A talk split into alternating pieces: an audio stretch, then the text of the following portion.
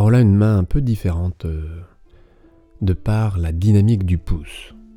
Chez la harpiste, chez les harpistes, les voûtes sont souvent bien maintenues. On voit très bien une euh, belle voûte métacarpienne au niveau de la main droite et de la main gauche.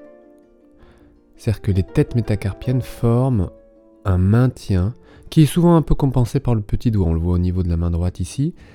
Mais une belle voûte qui est euh, stabilisée grâce à une dynamique du pouce très particulière. Le pouce, on aurait l'impression que le pouce a une commissure fermée. En réalité, il est, elle est ouverte, c'est-à-dire que le pouce est écarté de la paume de la main, mais écarté sur le côté de euh, la main légèrement en arrière, de par la position de la main face aux cordes et à la dynamique très particulière des attaques de pouce. On le voit très bien ici, le pouce est derrière, pratiquement dans le plan de la paume de la main, et non pas en opposition. Ça n'empêche la dynamique de l'ouverture de la commissure entre donc le métacarpien du pouce et le métacarpien de l'index, et d'installer du coup une très belle voûte, comme on le voit bien là au ralenti sur cette main droite. Le petit doigt comme caractéristique de ne pas jouer, donc il suit le mouvement plus ou moins. Il est parfois en flexion un peu exagérée ici, ou parfois en extension, mais globalement il est assez libre, et il doit rester libre. Alors la caractéristique de l'harpe, c'est vraiment une grande puissance et une grande finesse. C'est pas ni l'un ni l'autre, les tensions des cordes sont extrêmes, et l'agilité, la vitesse et la finesse au résultat euh, rend la complexité euh, du jeu. Alors évidemment, les harpistes jouent avec leurs bras beaucoup. D'abord parce que les cordes, par exemple les basses, sont loin, accessiblement loin, donc forcément elles y vont avec le bras. On voit une bonne dynamique de bras ici pour accéder aux cordes graves. Et du coup, elles conservent cette bonne dynamique euh, dans les aigus également. Les poignets généralement sont stables. Stables parce qu'il faut cette puissance. Donc euh, on ne peut pas jouer avec un poignet mou. Cependant, certains ont tendance à mettre tellement de tension dans les doigts et pas assez dans le poignet que les doigts euh, bah, finalement se fatiguent entre euh, le jeu qui exige cette tension et qui participe finalement à la tenue du poignet. Donc le poignet stable est fondamental chez les harpistes. Le pouce doit trouver sa bonne position d'ouverture en effet pour installer une bonne voûte pour donner toute la puissance au doigt, particulièrement à l'annulaire. L'annulaire c'est le doigt un petit peu qui est dit faible et c'est le doigt qui doit avoir autant de puissance, d'endurance et d'indépendance que les autres. Ici on voit un jeu de pronation-supination de l'avant-bras avec une légère flexion-extension du poignet qui pourrait être évitée qui pourrait être joué avec davantage de rotation interne-externe du bras. Mais comme ça va très vite, évidemment, on finit en bout de chaîne par rajouter un petit peu de flexion-extension. Tant qu'il n'y a pas de plainte de la part du musicien, euh, il n'y a rien à dire. Après, si la demande est d'optimiser et de prévenir les problématiques, mais d'optimiser le jeu surtout, il y a possibilité, en trouvant plus de tension à la racine du membre supérieur, pour libérer toujours plus ses doigts. Alors libérer, ça ne veut pas dire des doigts mous, c'est impossible à l'harpe, c'est très très dynamique, c'est un jeu en tension tout le temps, tout le temps. Il est d'autant plus important d'être clair avec la répartition de la charge de travail. Vous pouvez observer là une colonne érigée, une belle carrure, des belles épaules et des bras du coup très dynamiques. Il y a également chez les harpistes un jeu de jambes important alors moins que chez les organistes, mais qui est important également, qui est, alors ça dépend du répertoire, mais qui est euh, nécessaire et qui demande une clarté de la stabilité du bassin. Très important ce bassin, je reparlerai bientôt. Une clarté pour offrir aux jambes et aux mains une stabilité aussi bien pour la tenue de l'instrument, concernant le bas du corps, et une liberté d'action et de mobilité des membres supérieurs pour emmener les mains aussi vite que possible et aussi précisément, délicatement et puissamment aux bons endroits sur les cordes.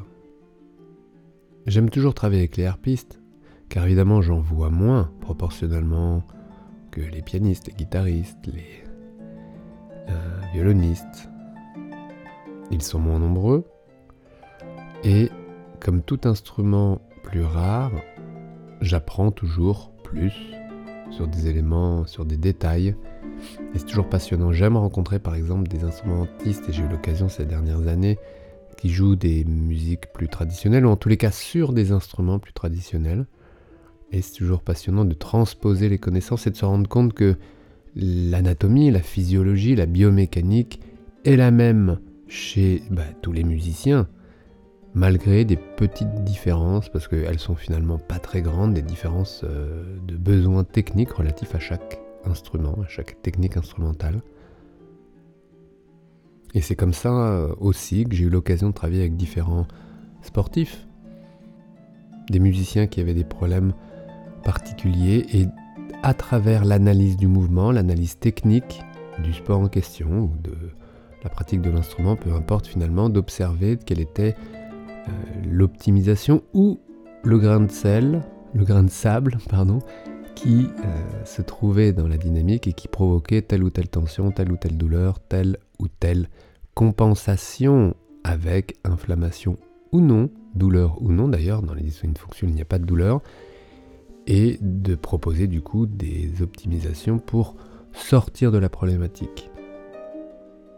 Une récupération sans moyens euh, technologiques, sans moyens thérapeutiques autres que l'instrument de musique ou que l'outil du sportif, sa raquette ou euh, même rien comme chez les danseurs. Il n'y a plus d'outils comme chez les chanteurs et ça devient encore plus centré sur le corps, l'utilisation du corps. C'est pour ça que les danseurs comme les chanteurs n'ont plus d'excuses. N'ont plus d'excuses, ne reportent plus aucune excuse sur l'instrument ou l'outil utilisé.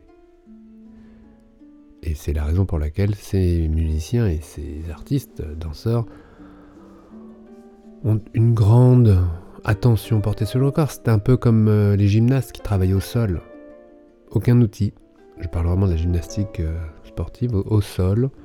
Il n'y a pas de barre parallèle, il n'y a pas de barre asymétrique. Ils sont complètement seuls, livrés à eux-mêmes, avec leur corps, leur mental, et puis euh, du coup leur force et leur faiblesse. Et plus le musicien est conscient, j'allais dire content, conscient de ses atouts et de ses difficultés, plus il a cette capacité de choisir vers quelle direction il euh, peut aller, en sachant que plus il est complet, évidemment, plus c'est facile. Voilà l'harpe, un bel instrument, fascinant, qui paraît facile. C'est un très très bel exemple d'un instrument qui paraît harmonieux, facile, élégant et qui est en réalité euh, hyper contraignant et c'est ce décalage qui en effet fascine, en tout cas me fascine, parce qu'avec euh, mes yeux de, de, de regard anatomique, je me rends compte évidemment de toute la difficulté, de cette puissance et de cette stabilité hyper importante à installer pour pouvoir montrer cette facilité. Alors il est plus rare chez ces musiciens de jouer la comédie de la difficulté. Vous comprenez que euh, vous êtes également musicien, enfin vous êtes également comédien. Hein, si tu es musicien, tu es également un comédien, c'est-à-dire que tu dois savoir gérer tes émotions et tu dois pouvoir euh, faire passer physiquement aussi ce que tu veux dans ta gestuelle, dans ton visage. C'est un choix, c'est un choix. Euh, est-ce qu'il est calculé? Bah, Oui, je pense que la plupart du temps, avec toutes ces années, vous savez ce que vous voulez montrer. Et vous montrez tel ou tel visage. Et certains préfèrent montrer un visage de, difficulté et d'autres de facilité ou un masque qui n'exprime rien. Euh, c'est un choix. Ça dépend également beaucoup de votre visage, évidemment, et de, la manière dont euh, il est expressif et de la manière dont vous exprimez à travers ce visage. Et les harpistes ont souvent euh, une tendance plus, comment dire, d'aller vers quelque chose de plus léger. contrario de certains claviéristes ou cordes qui peuvent montrer la difficulté. C'est un choix, c'est aussi un choix. Alors évidemment, certains luttent naturellement, mais lorsque vous êtes euh, avec beaucoup d'expérience et à l'aise avec votre instrument, c'est un choix de montrer que c'est difficile. Difficile physiquement, mais émotionnellement. C'est du théâtre. Le musicien est un comédien. Alors si toi aussi tu aimes jouer la comédie, utilise ces outils. Il existe des outils, et j'en parlerai prochainement également dans une autre vidéo sur euh, euh, le fait de faire semblant. C'est pas très apprécié, mais l'idée n'est pas très euh, appréciée, mais en fait, faire semblant est super, super important en tant que comédien. Sinon, vous risquez de vous faire mal, et c'est pareil pour le musicien. N'hésite pas à cliquer sur le pouce si tu as aimé, abonne-toi à la chaîne si ce n'est pas déjà fait si tu veux en savoir plus. Et on se retrouve dans la prochaine vidéo pour aller encore un peu plus loin. Bonne journée à toi, ciao